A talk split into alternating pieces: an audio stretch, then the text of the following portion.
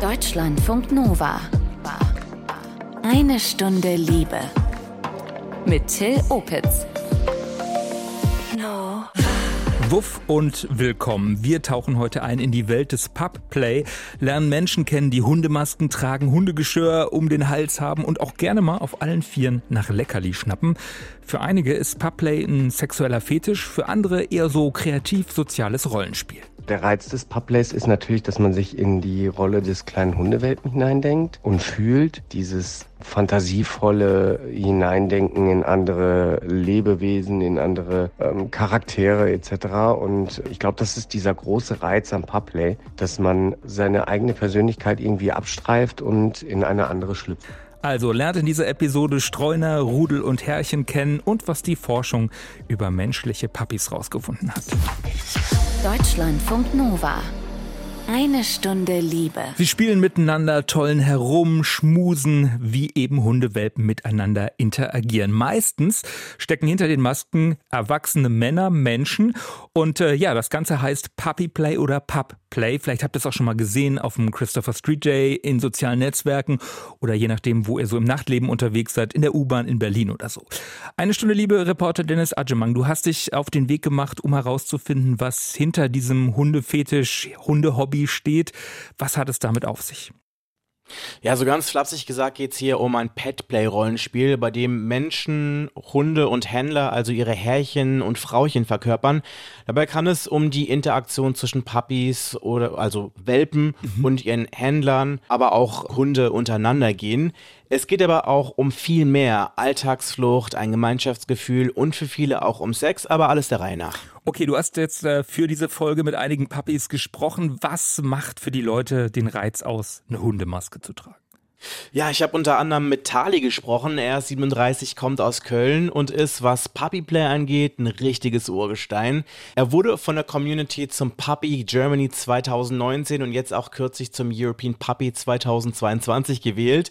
Das ist so ein Ehrentitel, den man sich wie so ein Titel bei einer Miss- oder Misterwahl vorstellen kann, nur für diesen Fetisch eben. Tali hat mir verraten, was für ihn diese Faszination daran ausmacht.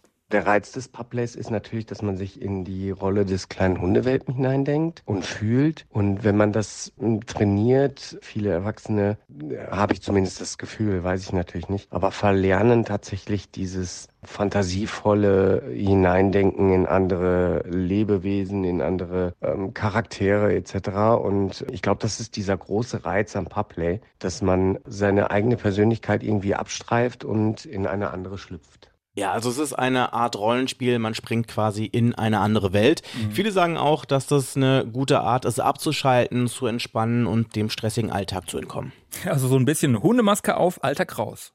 Ja, so ungefähr beschreibt das auch Luca aus Berlin. Er hat mir erzählt, was in ihm passiert, wenn er seine Hood, also seine Hundemaske anzieht. Sobald ich die Hood auf habe, gibt es den Alltag gar nicht mehr. Es gibt keine Zwänge mehr, keine Sorgen mehr, auch keine düsteren Gedanken, die man mal vielleicht haben könnte oder Depressionen es gibt einfach nur noch Spaß und Freude und auch keine Gesellschaftszwänge, die man hat. Ne? Man sagt, ja, das ist jetzt gerade, ist mit Messer und Gabel, also so dieses Normale und das habe ich da gar nicht. Ich kann einfach abspacken und Party machen. Mhm. Dieses Party machen, wie sieht das aus? Also wie konkret wird das ausgelebt oder wo? Das ist wirklich komplett unterschiedlich. Es gibt Leute, die leben das nur bei sich zu Hause im Schlafzimmer aus. Mhm. Andere ziehen äh, in Papigier mit Gleichgesinnten um die Häuser, besuchen Clubs, Bars. Und es gibt auch die, die so im Alltag unterwegs sind und in voller Montur zum Bäcker um die Ecke gehen. Luca hat mir erzählt, dass er immer eine Hundemaske dabei hat und die dann aufzieht, wenn er Lust darauf hat, sogar in der Badewanne. Okay, aber ist das jetzt auch was Sexuelles oder ist dieses Fallenlassen, ja, ist das Ganze mehr so ein ja, Rollenspiel? Das ist total unterschiedlich. Also manche sehen da wirklich den sozialen Aspekt, lieben das Gruppending daran, andere haben auch Sex.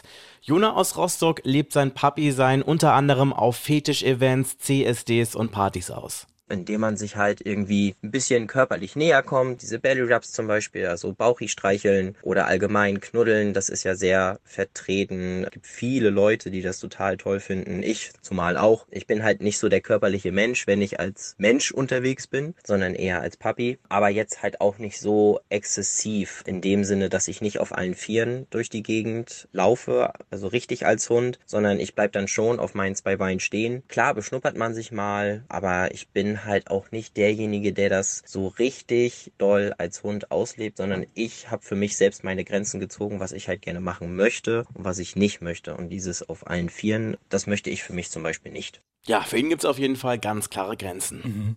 Und was ist so seine Rolle, seine Figur, wenn man so will? Ja, für Jona gibt es ja, muss man erstmal sagen, zwei Welten. Die mhm. Puppy-Welt und die der festen Partnerschaft im Real Life. Als Hund ist er ein sogenannter Streuner. Das bedeutet, dass er kein festes Herrchen hat. Es geht ja vereinfacht gesagt um dieses Dominanzgefälle zwischen dem Händler und dem Pup. Also ich bin zum Beispiel ein Streuner, das heißt bei Herrchen und Hund, äh, Herrchen und Hund ist es für mich nicht wichtig. Ich habe halt meinen Partner, mit dem lebe ich das zwar nicht aus, aber der ist für mich, wenn dann, so eine Art Härchen.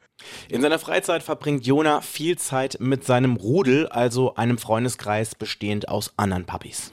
Jetzt sprichst du da schon von diesem Rudel genau. Was muss ich mir da genau drunter vorstellen? Was ist so ein Hunderudel?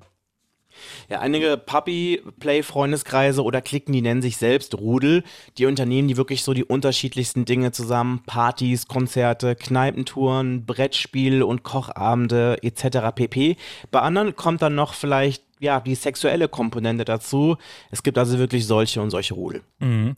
Ähm, und gibt es dann auch innerhalb dieser Rudel, ja, wie, wie, bei einem Wolfsrudel oder so, auch, auch eine, eine Hierarchie, also Leitwölfe oder Alpha-Tiere?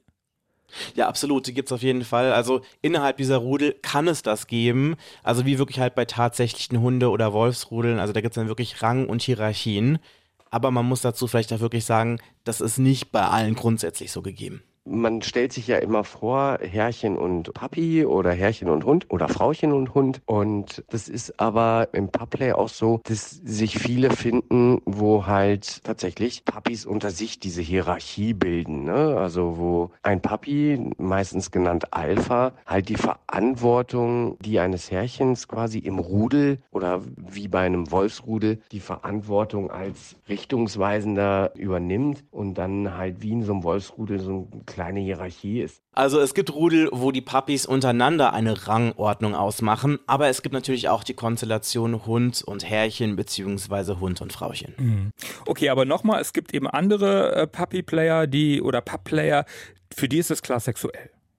Ja, auch das gibt es. Die Szene ist eben total vielseitig und unterschiedlich, genauso wie die Leute, die Pubplay oder Petplay machen. Leider gibt es noch recht wenig Forschung dazu. Für Tali ist Puppyplay eine Mischform. Für ihn kann es in der Rolle, also im sogenannten Doggy Hate Space, zum Sex kommen. Er steht aber nicht an oberster Stelle, sagt er. Für mich ist es das Wunderschönste, mit meinem Freund zu spielen oder meinem Verlobten ist es ja inzwischen, warf, warf, heißt halt auch zu Hause hinterm Ball hinterherrennen, mit Quietschi spielen etc. Und da kann man sowohl einfach nur spielen, also dass man wirklich einfach nur dieses Spiel auf allen Vieren hinter dem Ball hinterherrennen, Vasen kaputt machen, aber halt auch der sexuelle Aspekt, der dann durchs Kabbeln, durchs Streicheln etc. einfach irgendwie dazukommt. Also Puppyplay ist offensichtlich vieles, was spielerisch kindliches, was Nähe und Vertrauen aufbauendes, aber auch was sexuelles. Es geht um die Lust als Tier, als Hund. Puppyplay ist heute unser Thema. Da taucht man in einen sogenannten Doggy Headspace ab. Danke, Dennis.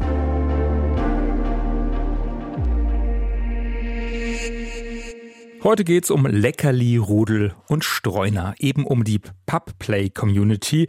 Leider gibt's wenig Forschung dazu. Einer der ganz wenigen, die sich damit wissenschaftlich beschäftigt haben, ist Konstantin Mack. Der hat an der Uni Würzburg seine Masterarbeit über Puppies geschrieben. Konstantin, was war deine Fragestellung? Genau, ich hab, äh, wollte im Grunde eigentlich mal gucken, was macht diese Pubplay-Community in Deutschland eigentlich? Wer, wer sind die Leute, die Pubplay betreiben? Äh, was ist das auch, was ihnen Spaß bereitet an dem Hobby? Also was ist so die Motivation irgendwie auch dahinter, dann wirklich zu sagen, wir bewegen uns auf allen Vieren, wir setzen uns Masken auf. Ähm, also was, warum macht man das? Wie funktioniert dieses Spiel und wie, wie sieht diese Community auch aus? Und was hast du rausgefunden? Wie divers ist diese Community? Was, was, äh, ja, was steckt dahinter?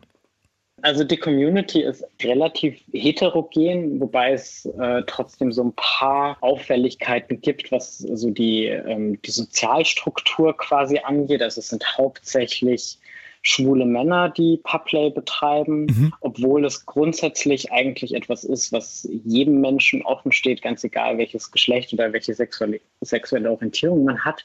Alterstechnisch ist es auch relativ divers. Also ich hatte jetzt InterviewpartnerInnen zwischen 18 und äh, Ende 40. Also da ist ähm, auch eine, eine, bunte Mischung dabei. Auch was äh, die beruflichen Hintergründe angeht, kann man da eigentlich relativ wenig Gemeinsamkeiten feststellen. Es sind Studierende, Auszubildende. Ich hatte mhm. einige äh, Juristen dabei, aber auch kaufmännische Angestellte. Also es ist wirklich eine ganz äh, bunte Mischung eigentlich dann auch quer durch durch alle Berufssparten. Du hast jetzt gegendert. Ähm, heißt das, da waren auch Frauen oder weiblich gelesene Personen dabei oder war es dann eher äh, doch eher männlich äh, Personen, männlich gelesene Personen? Ja, also ich hatte insgesamt 17 GesprächspartnerInnen ähm, und davon waren zwei Frauen dabei. Mhm. Also es gibt Frauen, es gibt nicht-binäre Menschen, aber es sind quantitativ deutlich in der Unterzahl. Und das, ähm, glaube ich, so wie ich es jetzt in meiner Forschung erlebt habe, ist es einigermaßen repräsentativ für die Szene im, im Gesamten auch.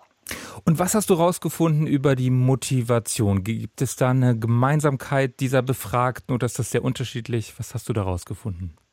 Mm, also eigentlich gibt es da schon große Gemeinsamkeiten. Also die ähm, waren sich eigentlich einig, dass, dass, sie gesagt haben, das, was ihnen dieses ähm, Spiel, was es letztendlich ja ist, bringt, ist ähm, eine Möglichkeit, temporär auch ähm, aus dem Alltag in einer gewissen Weise rauszukommen. Man kann ähm, ganz viele Sorgen oder Probleme, die einen im Alltag beschäftigen, für eine Zeit lang hinter sich lassen, weil man sich wirklich ganz in dieser dieser Rolle des Hundes oder des Hundewelpen letztendlich gehen lassen kann, ähm, wo man sich eben keine Gedanken darüber macht, was jetzt zum Beispiel an, an Hausarbeiten noch ansteht mhm. oder an beruflichen Verpflichtungen, sondern da wirklich ähm, einfach auch mal eine, eine, Pause einlegen von Verpflichtungen, die oder ähm, Aufgaben, die von außen an einen herangetragen werden. Also das ist so das, was ähm, auf einer emotionalen Ebene für viele ganz wichtig ist. Und das andere ist natürlich, dass man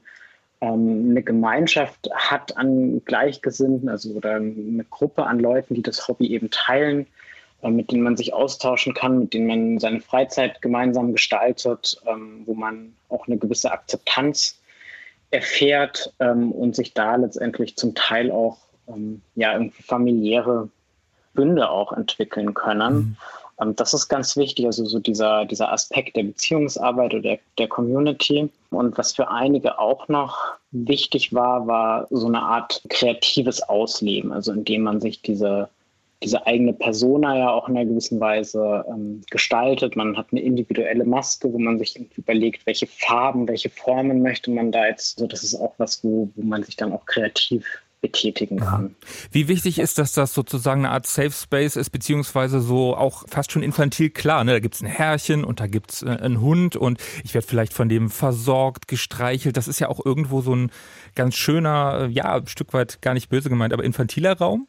Ja, wobei man, man braucht ja kein Härchen. Also ganz viele, mhm. mit denen ich gesprochen habe, waren halt einfach für sich Puppies und quasi als, als unabhängige Hundewelpen unterwegs oder Hunde also da hat dieser Aspekt der Versorgung nicht überall so eine Rolle gespielt. In, in manchen Spielkontexten durchaus, ähm, aber nicht immer. Also wichtiger war wirklich eher dieses, dass man einfach eine Gruppe hat an Leuten, wo man akzeptiert wird, äh, mit denen man zwar auch gemeinsam spielt, aber sich auch in irgendwelchen Chatgruppen einfach einfach austauscht oder bei Stammtischen über alles Mögliche spricht, aber gar nicht mal unbedingt über das Hobby. Also einfach schon einen Raum zu haben, wo man sich sicher fühlt, wo man auch Freundschaften dann knüpft. Mhm. Wie war das in deiner Befragung? Was haben dir die Leute gesagt? War das für die eher ein sexueller Fetisch oder war es ähm, das, das, das Spielen, ja, die, dieser soziale Aspekt eher mit anderen? Also was war so die für sie so der Kern?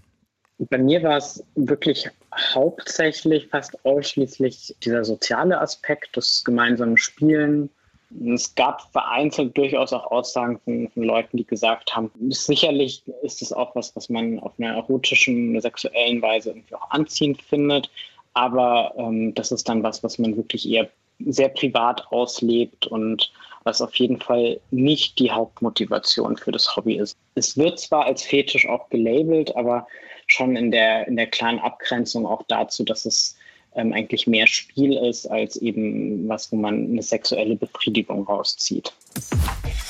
Deutschlandfunk Nova. Eine Stunde Liebe.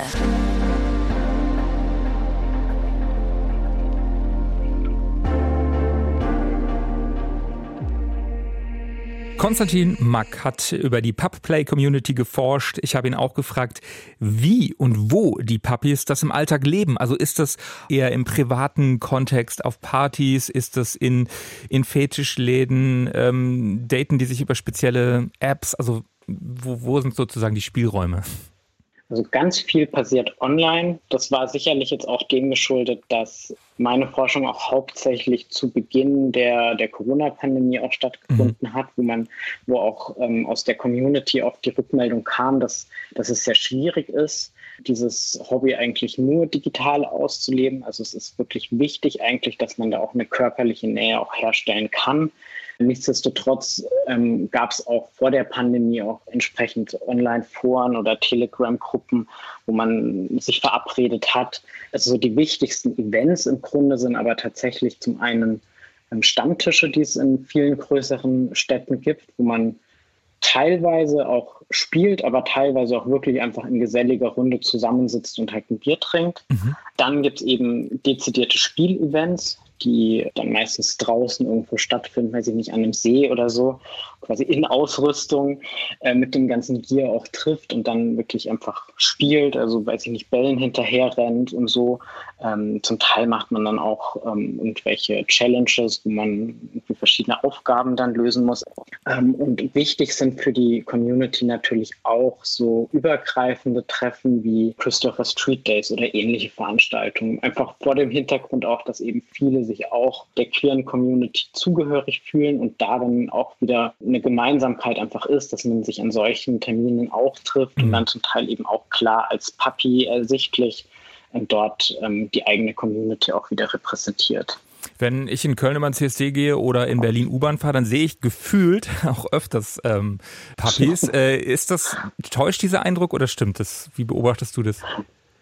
Nein, das, das trifft absolut zu. Ähm, die Szene wächst extrem, glaube ich, gerade ein exponentielles Wachstum zu beobachten ähm, in Deutschland. Das ist immer so ein Wechselspiel, weil je mehr Sichtbarkeit diese Szene natürlich hat, desto leichter ist es auch dort dazu zu stoßen. Also die Hürde überhaupt von diesem, von diesem Pubplay zu erfahren, ähm, schwindet in einer gewissen Weise. Ähm, und auf der anderen Seite glaube ich schon, dass die Community auch in den letzten Jahren gelernt hat oder verstanden hat, auch, dass es wichtig ist, da auch einfach mehr proaktiv Öffentlichkeitsarbeit zu betreiben. Und insofern stimmt beides. Es gibt mehr, aber sie sind auch mehr sichtbar als mhm. früher. Was gehört eigentlich dazu? Ich habe jetzt vor allen Dingen blaue, rote, schwarze Hundemasken gesehen. Sind es diese Gesichtsmasken oder sind es, was, was, was ist da noch an Gier sozusagen, ähm, was dazugehört? Grundsätzlich ist es zwar so, dass man theoretisch überhaupt nichts braucht an mhm. Ausrüstung. Das war meinen Puppies, mit denen ich geforscht habe, auch immer ganz wichtig zu betonen, dass es eine, ein Hobby ist, was man auch ohne Ausrüstung betreiben kann. Aber es ist wohl sehr hilfreich, eben mindestens so eine Maske zu haben häufig ähm, auch zum Beispiel Knieschoner, einfach um entsprechend, wenn man da längere Zeit auf allen Vieren unterwegs ist, sich nicht allzu sehr aufzuschürfen. Ähm, manche tragen dann auch Handschuhe, die verhindern, dass man die einzelnen Finger bewegen kann, um mhm. einfach mehr in diese, in diese, dieses Erleben, was ein Hund eben hat, da reinzukommen. Leinen, Halsbänder werden auch gern getragen. Ich glaube aber tatsächlich, das Wichtigste ist die Maske, weil sie einfach auch hilft, ähm, oder die eigene Wahrnehmung extrem verändert. Also man kann, wenn man so eine Maske auf hat, ähm, sich nicht mehr so verhalten wie früher. Also sprechen ist möglich, aber man klingt irgendwie merkwürdig. Ähm, aus einem Glas oder aus einer Flasche zu trinken geht eigentlich gar nicht mehr. Mhm. Ähm, man Sieht man eigentlich noch was Zeit durch die Maske? Ja, man, man, sieht schon, aber man muss seinen Kopf mehr bewegen, wenn man zu den Seiten schauen möchte. Also, ähm, und man spürt natürlich die ganze Zeit auch so eine Enge von diesem, also gerade so Neopren ist ja ganz beliebt, das liegt extrem eng in der Haut an. Mhm. Ähm, man schwitzt darunter extrem. Also das macht einfach auch ganz viel mit den, mit den eigenen Empfindungen. Man riecht natürlich auch dieses Material ständig. Das hilft aber so ein bisschen eben von dieser menschlichen Rolle, von dem Alltag auch eben umzuschalten in diesem Moment so, okay, jetzt lasse ich das hinter mir und jetzt bin ich eben zeitweise Hund und das spüre ich ganz deutlich hm. auch. Ist diese, diese Verbindung mit diesem eng anliegenden Neopren zum Beispiel, also ist da dann durchaus auch eine Verbindung oder ein Berührungspunkt mit BDSM? Ja, beziehungsweise zur Fetischszene Szene im Generellen. Also mhm. das verknüpfen dann schon viele. Also man, wenn ich jetzt eher auf Leder stehe, dann würde ich mir wahrscheinlich eher eine, eine Ledermaske als eine Neoprenmaske zulegen. Also äh, das Pubplay ist, glaube ich, ein recht geeignetes Hobby oder vielleicht auch ein Fetisch, wenn man ihn als Fetisch bezeichnen möchte, ähm, um andere Formen von, von Fetischen auch zu verbinden. Also es ist etwas, was sehr anschlussfähig eben an andere Spielarten ist und insofern für viele sicherlich auch eine Möglichkeit, erste Berührungen vielleicht eben auch mit BDSM oder anderen Fetischen auch mhm. zu sammeln. Es gibt im Grunde zwei typische Wege. Zum einen eben, ich war im BDSM aktiv und habe darüber irgendwann das Pubplay entdeckt. Also da hatte ich einen, der einfach gesagt hat, also er ist total aufgegangen in dem BDSM, aber nach einer Zeit ist es für ihn einfach irgendwie so ein bisschen vorhersehbar geworden, wo er meinte, so er weiß halt, wenn er irgendwie in dieser Rolle als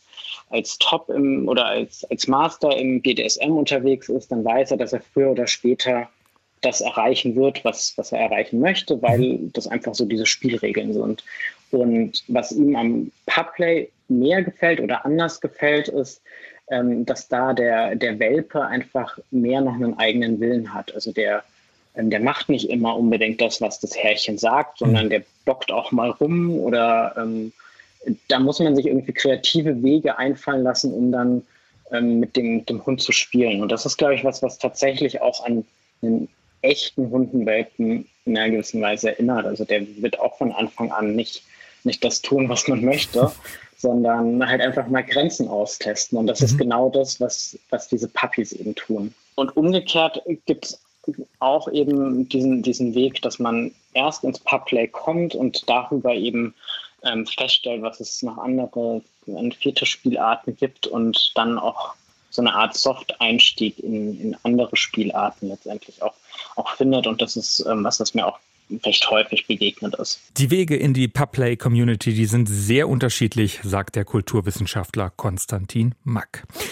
So zusammen, wir verschweigen hier ja auch keine Schattenseiten, deshalb jetzt eine kurze Warnung vorab. In dem folgenden Teil jetzt in dieser Episode geht es auch um sexualisierte Gewalt. Also hört euch das, wenn das für euch ein Trigger ist oder so im Zweifel das nicht an. Eine Stunde Liebe Reporter Dennis Adjemang, der hat eben Menschen aus der Papi-Szene recherchiert, gesprochen und Dennis, wie war das bei denen? Wie sind die zu diesem Hobby, zu diesem Fetisch gekommen? Ja, meistens wirklich durch Zufall und Neugier. So war das auch bei Jona.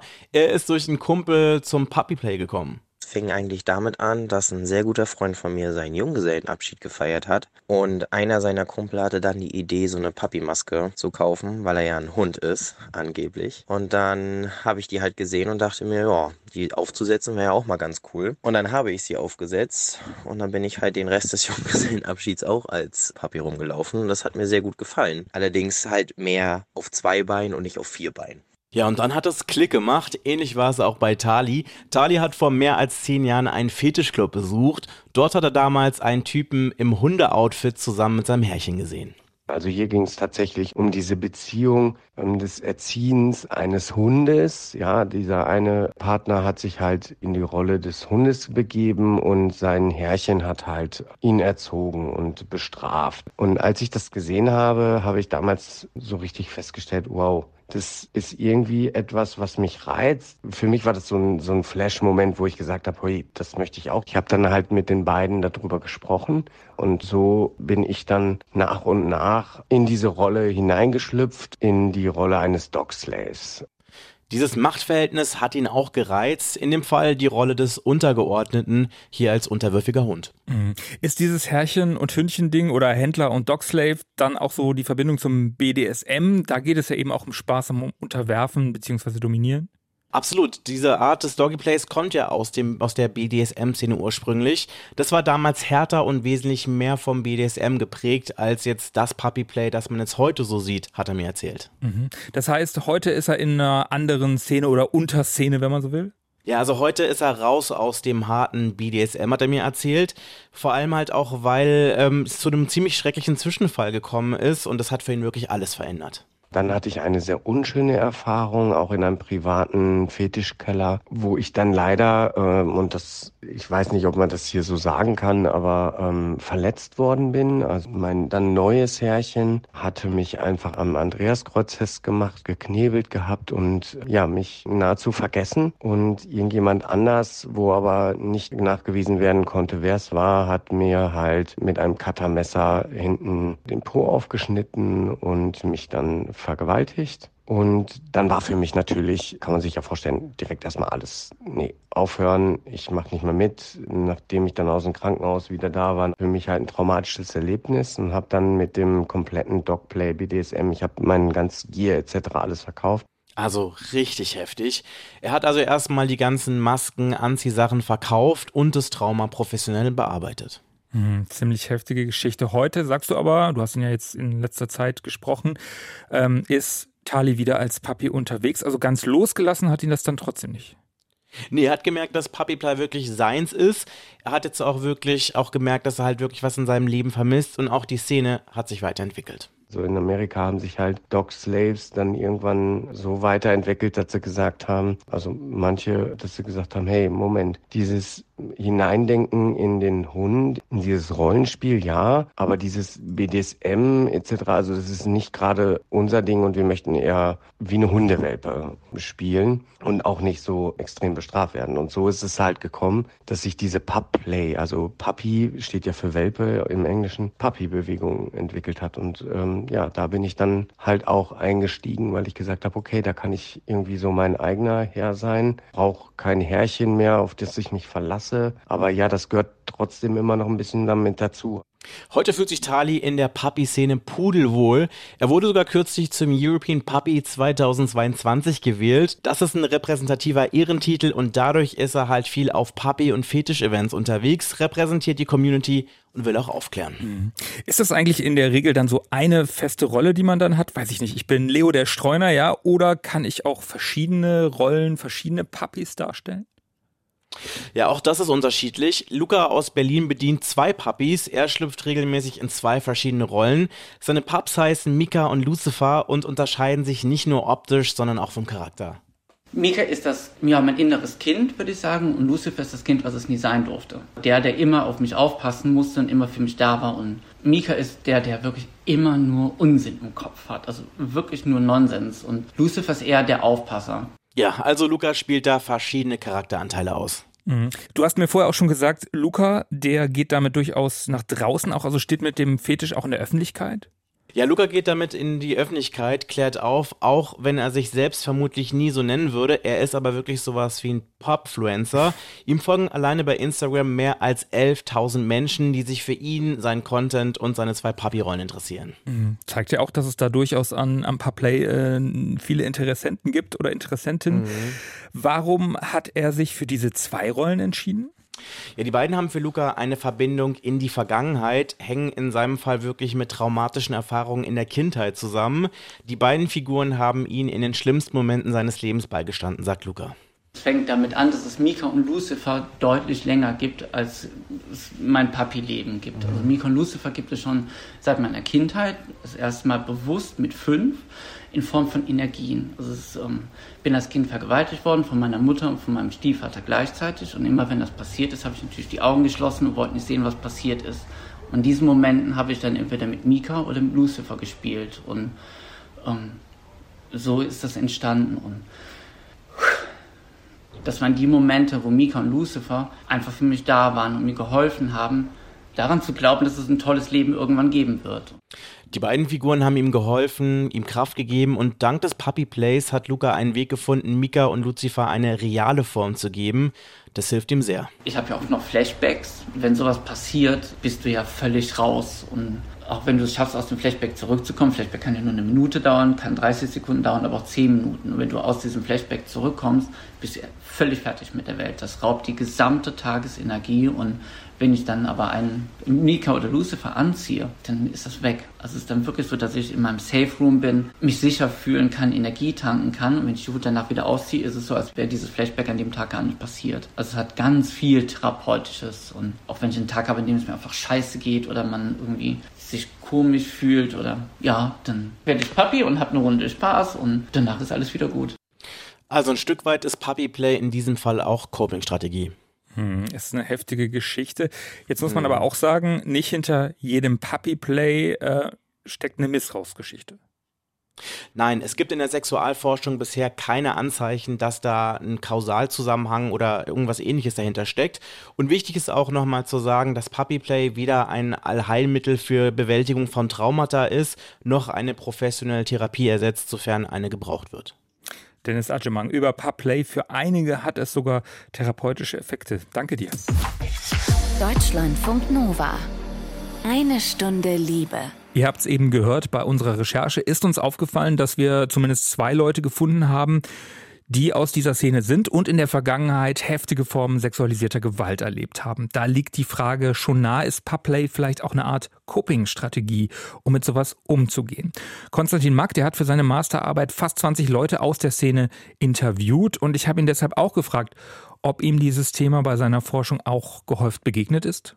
Ja, es erstaunt mich auch ein bisschen. Also es ist natürlich total schlimm. Mir ist das tatsächlich in, mit den Leuten, mit denen ich geforscht habe, überhaupt nicht mhm. begegnet. Ich weiß jetzt natürlich nicht, ob sie es einfach alle nicht gesagt haben, aber wir hatten ja schon recht, ähm, recht intime oder tiefgehende Gespräche. Insofern ähm, kam da jetzt das Thema irgendwie sexueller Missbrauch oder Gewalt eigentlich überhaupt nicht zur Sprache. Mhm. Ähm, ich glaube, das ist jetzt wahrscheinlich alles, alles sehr spekulativ, was man dazu sagen kann, aber ähm, es entspricht jedenfalls nicht dem oder nicht den Erfahrungen, die ich gemacht habe. Mhm. Insofern glaube ich, müsste man da sicherlich nochmal vielleicht auch mit dem in diesem, im, im Hinblick auf ähm, Missbrauch oder Gewaltserfahrungen wahrscheinlich nochmal auch genauer irgendwie forschen mhm. und gucken, ob es da irgendwie wirklich was gibt, wo man sagt, das ist irgendwie eine valide Zahl ähm, oder irgendwie repräsentativ. Es kann ja auch ganz vieles möglicherweise sein. Ne? Das ist für einige ist es eine Coping-Strategie, für andere nicht oder so. Ja. Warum eigentlich Hunde? Und äh, ich stimmt gar nicht. In Köln habe ich schon mal einen Fuchs gesehen, so habe ich es zumindest gedeutet. äh, kaum Katzen. Äh, warum sind es Hunde? Konntest du dazu was rausfinden? Ja, das war eine Frage, die mich auch echt sehr umgetrieben hat. Äh, ich hatte eine Gesprächspartnerin, also eine der beiden Frauen, mhm. die ähm, eigentlich gesagt hat, sie wollte eigentlich immer mehr Katze sein und hat auch irgendwie so eine Katzenmaske gehabt und so, aber hat einfach gemerkt, dass es für Katzen keine Community gibt. Und dann hat sie von einem Pubplay-Stammtisch erfahren und hat sich gedacht, naja, okay, äh, wenn ich hier Anschluss finde als Hund, dann probiere ich es eben als Hund. Aber es gibt keine und Fights zwischen Katzenrudeln und Hunderudeln oder so. Teilweise schon. Also was ganz spannend ist, dass ähm, also es gibt auch Kittenplay, aber in Deutschland wirklich ganz, ganz vereinzelt, denn es ist auch ganz, ganz schwer, an, an die Akteurinnen ranzukommen. Das sind nämlich spannenderweise fast ausschließlich Frauen, mhm. die Kittenplay betreiben. Also Katzenrudel ähm, dann sind. Mhm. Ja. ja, wobei Katzen ja eher Einzelgängertiere ja. sind. Also insofern, vielleicht liegt es auch daran, dass es von denen einfach keine Community gibt, weil das irgendwie nicht zu einer Katze passt. Das ähm, weiß ich nicht genau. Aber wenn sich Katzen und Hunde begegnen, dann verstehen sie sich nicht in dem Spiel. Also das übernimmt man dann tatsächlich auch aus der Tierwelt. Aber es kommt, wie gesagt, einfach nicht häufig vor. Ähm, es gibt noch Ponyplay, mhm. äh, also wo, wo, mit Pferden quasi gespielt oder wo Pferde gespielt werden. Ähm, das ist wiederum was, was eher heterosexuelle Paare betreiben. Also da das ist schon ganz spannend, dass es da wirklich, was die Sexualität und auch das Geschlecht angeht, wirklich sehr, sehr deutlichen Einfluss oder Wechselwirkungen gibt. Es ist immer schwierig zu sagen, was war zuerst. Mhm. Hunde sind es aber bei vielen, also ich habe die Frage auch gestellt, oder viele haben genannt, ähm, sie haben irgendwie eine auch gute Beziehung zu Hunden, also weiß ich nicht, früher ein Haustier gehabt mhm. oder so, oder ist einfach ein Tier, mit dem sie gut können. Die meisten haben auch gesagt, dass einfach der Charakter, den man so einem Hund zuschreibt, also so dieses Loyale auch? Treue, genau, loyal, irgendwie treu zu sein, ähm, das ist was, was sie da sehr stark anspricht und was man auch gut irgendwie in der Rolle auch spielen kann. Ich, ich glaube jetzt auf einer abstrakten Ebene, dass es auch viel damit zu tun hat, wie einfach Hunde bei uns in der Gesellschaft letztendlich auch ähm, gesehen werden. Also der Hund ist einfach in Deutschland letztendlich ein Teil der Familie. Das ist jetzt bei einem Fuchs eher weniger der Fall. Das kulturelle Gedächtnis, das wir so haben, weiß einfach ganz genau, wie sich ein Hund verhält, ähm, wie er sich bewegt, wenn er sich freut, wie er reagiert, wenn er Angst hat. Ähm, also das ist einfach ein Tier, zu dem wir sehr viel ähm, wissen in einer gewissen Weise. Das andere ist, glaube ich, einfach, dass es eben diese, diese Strukturen vom Pubplay gibt. Ähm, das hätte sicherlich auch, wenn, wenn das Kittenplay oder irgendein anderes Tier irgendwie da mehr, mehr Strukturen hätte, also eine, eine Community, dann glaube ich, würde das auch Leute anziehen. Ich denke, da ist viel auch einfach Zufall. Sagt Konstantin Mack aus Würzburg, der Kulturwissenschaftler, hat als einer der wenigen in Deutschland zu dem Thema Pubplay geforscht. Dankeschön. Jetzt noch was anderes, das Liebestagebuch, wobei eigentlich bleiben wir beim Thema. Emma, die kennt ihr ja vielleicht schon. Ähnlich wie einige beim Pubplay mag auch sie durchaus das Spiel mit Dominanz und Unterwerfung. Und das war auch vor kurzem Thema beim Dating. Ich hatte kürzlich ein ganz besonderes Match mit einer Person im Online-Dating und äh, laut seines Profiltextes hat er ganz explizit nach einer Person im BDSM-Kontext gesucht und zwar nach einer Subby-Person, so stand es auf seinem Profil. Also eine Subby-Person ist eine sich unterwerfende Person. Es gibt ja den Dom, den dominanten Part und den submissiven Part und die submissive Person wäre dann ein Sub oder eine Subby-Person. Und ich bin normalerweise gar nicht so auf der submissiven Seite in diesem Kontext. Und aber das Profil war irgendwie so interessant geschrieben und gestaltet, dass ich irgendwie schon neugierig war und äh, gedacht habe, Mensch, den wische ich mal nach rechts und zack, bumm, ein Match. ja, wir haben dann angefangen zu chatten und hatten auch super schnell einen guten Vibe miteinander. Und er hat äh, relativ schnell klar gemacht, dass für ihn ausschließlich die dominante Rolle in Frage kommt. Und ich so, hm, okay, naja, eigentlich ist das auch eher so meine präferierte Seite, aber why not? Klingt interessant, ich probiere das mal aus mit dem Sub-Dasein. Oder habe vorgeschlagen, dass ich gern eine Bratty-Sub sein möchte. Und Bratty, das heißt so viel wie frech oder aufmüpfig. Also eine Bratty-Sub im BDSM-Kontext ist eben ein Sub oder eine Sub, der oder die sich halt so ein bisschen frech verhält und eben nicht alles befolgt, was der Dom einem sagt oder was er möchte oder so und eben dadurch halt vielleicht ein bisschen Bestrafung riskiert.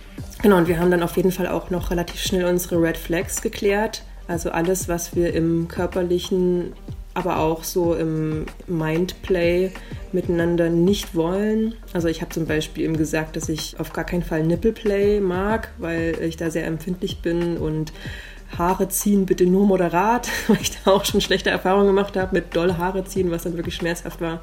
Und dass ich zum Beispiel auch nicht ins Gesicht geschlagen werden möchte. Aber schon gern auf dem Hintern schlagen. Und ich habe ihm dann so Sachen gesagt, die ich gerne mag. Also zum Beispiel sehr doll festgehalten werden und halt zurechtgewiesen werden und sowas. Genau, und ich habe ihm auch gesagt, dass ich einen sehr sensiblen Körper habe, dass meine Haut sehr sensibel reagiert und dass ich sehr, sehr schnell ähm, blaue Flecken bekomme oder Spanking Marks, also eben Abdrücke von Schlägen und so. Aus Erfahrung weiß ich das. Und dann hat er auch gemeint, ja, okay, alles cool, ähm, das wird er berücksichtigen und hat auch total verständnisvoll reagiert und hat mich immer noch mehr danach gefragt, so noch irgendwas, was ich wissen sollte. Also ich habe mich da sehr gut aufgehoben gefühlt mit ihm. Und ganz besonders fand ich eine Aussage von ihm richtig toll, nämlich, dass Dominanz sehr oft von Menschen verwechselt wird mit Arroganz. Und dass er ein Dom ist, der es zwar dominant ist, aber nicht arrogant, sondern er möchte sein Gegenüber respektvoll behandeln und seinem Gegenüber eine gute Zeit verschaffen. Und das geht natürlich mit Arroganz nicht so gut. Ja, wir haben uns dann ein Treffen ausgemacht für ein paar Tage später. Und ich habe ihn gefragt, ob er bis dahin, bis wir uns treffen in den zwei, drei Tagen, die noch übrig waren, ob er denn seine Rolle als Dom schon im Vorfeld spielen möchte. Und äh, hat er gesagt, okay, ja, wenn du Lust drauf hast, dann können wir das gerne schon über Messenger machen. Und habe ich ihn zum Beispiel danach gefragt, ob ich heute Abend masturbieren darf.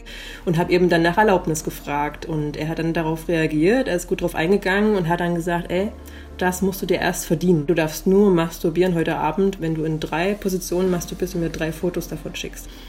Und dann habe ich, weil ich ja ne, gesagt habe, ich bin die Bratty Sub, habe ich das erstmal abgelehnt und ihm stattdessen angeboten, ihm ein Audiofile zu schicken von mir, wie ich masturbiere, und ihm eines meiner Shibari-Fotos äh, zu schicken, wo man meine Brüste sieht.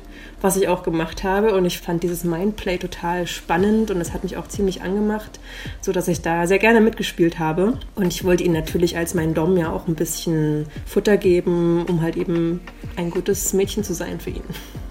Ja, gemein, ne? Kleiner Cliffhanger. Wie das Treffen zwischen den beiden dann war, das hört ihr in der nächsten Folge. Eine Stunde Liebe im Liebestagebuch.